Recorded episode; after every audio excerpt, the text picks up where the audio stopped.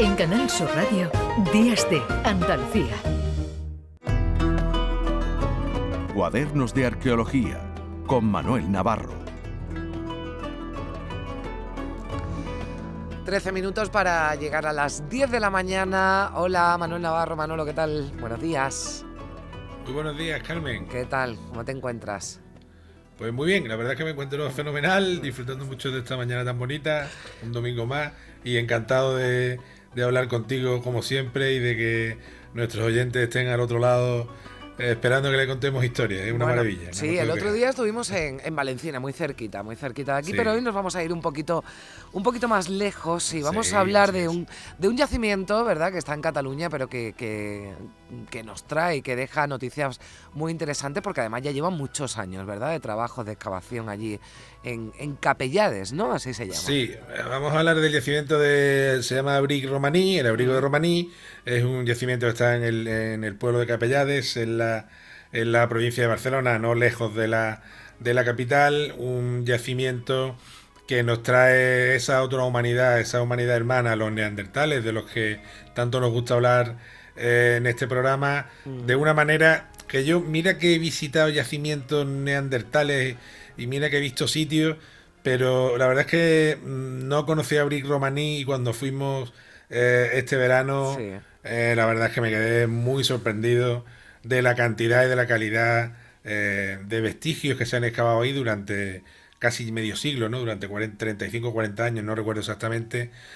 y no será que no estaba advertido por, por nuestra invitada de hoy, por, por Palmira Saladie, que es una persona que además de una grandísima eh, experta en fauna del, del Pleistoceno, yo creo que tiene una mirada como pocos investigadores por una sencilla razón, porque ha trabajado en, los yacimientos de, de, Atapuerca, especialmente en, el, en, el, en la Grandolina, eh, porque también está en la dirección del yacimiento de, del Barran de la Boella en Tarragona, un yacimiento también con industrias de un millón de años, y porque conoce como la palma eh, de su mano el, el abric romaní y este mundo de los neandertales eh, en torno a 60, 50, 70 mil años en, en esta zona del, del nordeste de, de, la península ibérica. Con lo cual que yo creo que tenemos hoy una oportunidad extraordinaria de que una persona mm. de verdad con un profundísimo conocimiento, eh, además de una grandísima humanidad y una grandísima simpatía, pues podamos tener el, placer de, preguntarle lo que nos parezca, que creo que ya está por ahí Palmira. Sí, Palmira ya, ya nos está escuchando. Hola Palmira, ¿qué tal? Te estoy escuchando, Manuel. Hola Carmen, ¿qué tal? Hola, ¿qué tal? Vaya presentación. Muchas gracias, Manuel. Bueno, pues mira, será, será porque lo merece, seguro, Palmira, porque bueno, a mí me, mira, a mí me encanta escuchar a Manuel Navarro, que, que, bueno, que se recorre el mundo entero, decir además que se llevó una gran sorpresa con este yacimiento. Claro, yo escuchaba a Manuel Navarro que se lleve sorpresas, digo, esto tiene que ser, y además me lo dijo el otro día, es un lugar increíble, Carmen, así que me habló también muy bien de ti, Palmira, así que yo estaba deseando pues que pudieras contarnos qué es lo que hace a este yacimiento y a este lugar increíble. Ah, eh, mira, eh, ah, con palabras un poco técnicas, el yacimiento lo que tiene es muchísima resolución, es decir, su sedimentación es tan rápida que nos deja el vestigio exacto de cómo quedaron las cosas la última vez que en un momento determinado estuvieron allí los neandertales. Y nos permite reconstruir su vida, su día a día, que es una cosa muy difícil en prehistoria, entrar en esa esfera social de los grupos humanos del pasado, saber casi cómo vivían, cómo se relacionaban, es una cosa tan difícil y tan bonita de saber que bueno le da ese aspecto especial a la Brick Romaní. Y después hay otra cosa y es que a nivel estético cuando tú llegas allí es un mm. yacimiento bellísimo, precioso. Mm. Entonces son dos cosas que juntas hacen que sí que, que sea cuando, llegas la primera vez te llevas una impresión enorme. Mm. Dice eh, Eudal Carbonel que bueno que ha dirigido el yacimiento con vosotros durante tantísimos años que es un yacimiento pompeyano, ¿no? ¿Qué, quiere decir eso de que es un yacimiento pompeyano? ¿Qué quiere decir Eudal con eso? Pues eso lo, lo, que os estoy diciendo, que hay un momento en que se entierran las cosas tal y como quedaron. Y mm. además lo, que, lo que se cubre son los vestigios de unos pocos días no los vestigios. Ah, eh, normalmente lo que encontramos en los yacimientos son los restos arqueológicos que se mezclan pues de, o de centenares de años o de miles de años que muchas veces no se pueden separar. En el Abric Rumaní lo que tenemos son los vestigios de semanas, de días, a lo sumo de una estación. Eh, entonces, eso es lo que es Pompeyano, que tiene una resolución temporal ah, increíble y muy difícil de encontrar en cuanto hablamos de tiempos prehistóricos. Mm. Bueno, ahí también... Sí, perdona, Manolo. No, no, decía que a mí una de las cosas que más me ha llamado la atención del, yacimiento es la naturalidad con que sus investigadores tratan temas que normalmente suelen ser...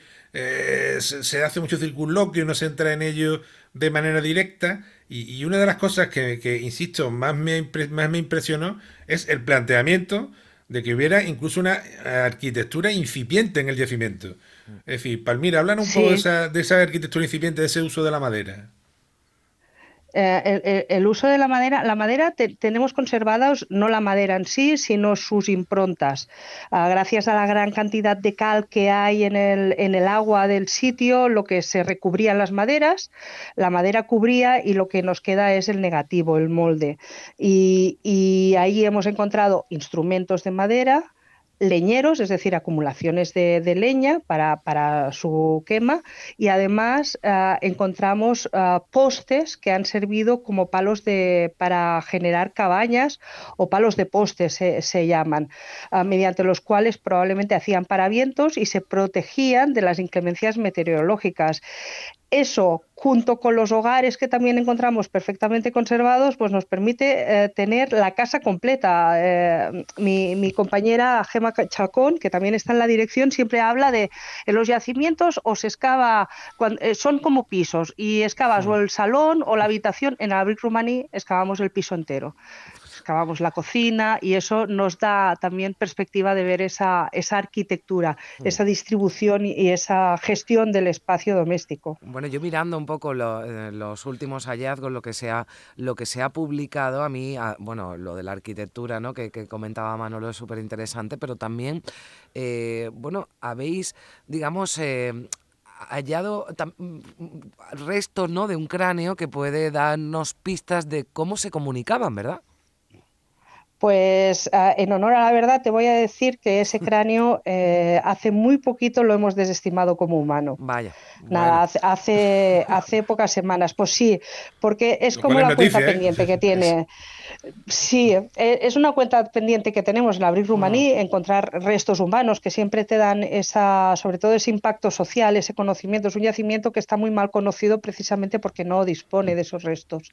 Y, tener esos restos humanos, pues, pues nos daba esa, esa, esa, e, ese conocimiento, esa, ese impacto social. Pero bueno, finalmente, después de, estudiarlo, restaurarlo, ha sido muy importante. Tenía una capa de travertino que nos, que nos engañó bastante y hemos tenido que recular. Bueno, en ciencia a veces esto pasa, nos, nos tal vez nos precipitamos, pero bueno, se tiene que decir la verdad y, ese cráneo no, no pertenece a, un neandertal.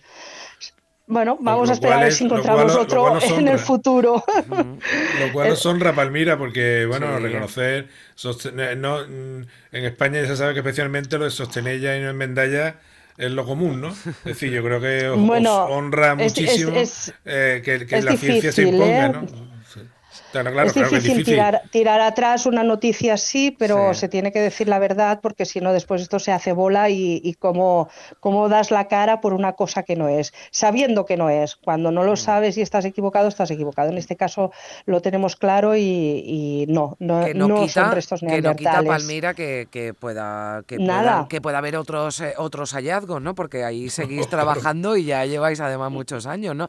si seguís excavando en el piso, años. 40 años y si, si, si, os pasáis por ahí veréis la cantidad de tierra que hemos sacado que es mm. inconmensurable. Son 300 metros en planta y ahora estamos a 12 metros de profundidad. Y no ha salido ni un resto. Pensábamos que sí y ahora ya vuelve a ser que no. Bueno. Pero eh, precisamente también, mira, y perdona que te interrumpa un segundo, sí, no, porque La, la, propia naturaleza de, ser eh, campamentos estacionales eh, pues claro, quizás también determine que, que haya menos restos humanos en... Eh, porque si estaban de paso a fin de cuentas, igual los muertos no, los enterraban por allí, porque ya estamos hablando de, una, de un neandertal que tiene un comportamiento muy complejo, has hablado del dominio perfectamente del fuego, de la eh, arquitectura. A mí me fascinaba, por ejemplo, que ahumaran, que pudieran ahumar algunos, algunas carnes, ¿no? Algunos animales para su consumo, o que acumularan también quizás cráneos de alguna de algunos de sus trofeos, como pasa también en Pinilla, ¿no? Es decir, estamos ante unos neandertales muy avanzados, ¿no? Sí, estamos hablando ya de los últimos neandertales. Estamos, bueno, eh, ahora mismo en el Rumanía estamos excavando sobre los 60.000 años, pero mm. sí, ya estamos en un momento muy avanzado. Los neandertales, de todas maneras, desde mi punto de vista, son muy complejos desde su, emergencia, desde sus inicios. Incluso aquellos homínidos que, hoy en día denominamos como pre-neandertales, los que encontramos en la cima de los huesos, en Atapuerca o en Grandolina, también en Atapuerca, ya son gente muy avanzada. Lo que pasa es que no tenemos los vestigios de ese simbolismo, de ese pensamiento abstracto. Eso no significa que no dispongan de él. Y en el caso de los neandertales, que ya disponemos, aunque no es equiparable a lo que veremos con los Homo sapiens, ah, ya tenemos esos vestigios. No, no hay dudas de que tenían un mundo cognitivo complejo. El fuego creo que fue un, yo, eh, eh, eso no lo puedo demostrar, pero yo creo que el fuego fue un elemento esencial en esa complejidad y en esa capacidad de abstracción y de comunicación entre los seres humanos. Bueno, pues esa complejidad de ese yacimiento hemos hablado, ha sido un placer escucharte, eh, Palmira Saladíe, de codirectora, codirige en Capellades ese yacimiento neandertal de Abrique Romaní, al que, bueno, aparte de Manuel Navarro, tendremos que acercarnos si podemos para, para disfrutarlo. Muchísimas gracias, Palmira, que tengas un buen día. Gracias a vosotros, igualmente. Feliz domingo a todo el mundo. Feliz domingo. Manolo, un beso fuerte. Un beso fuerte. Hasta la próxima semana. Adiós. hands were stabbed by the flash of a neon light that split the night and touched the sound of silence. And in the naked light, I saw ten thousand people, maybe more. People talking without speaking. People hearing.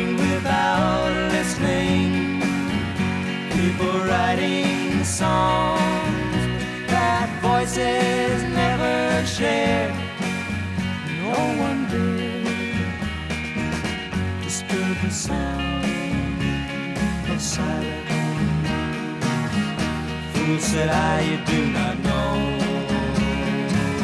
Silence like a cancer grows. Hear my words that I might teach you.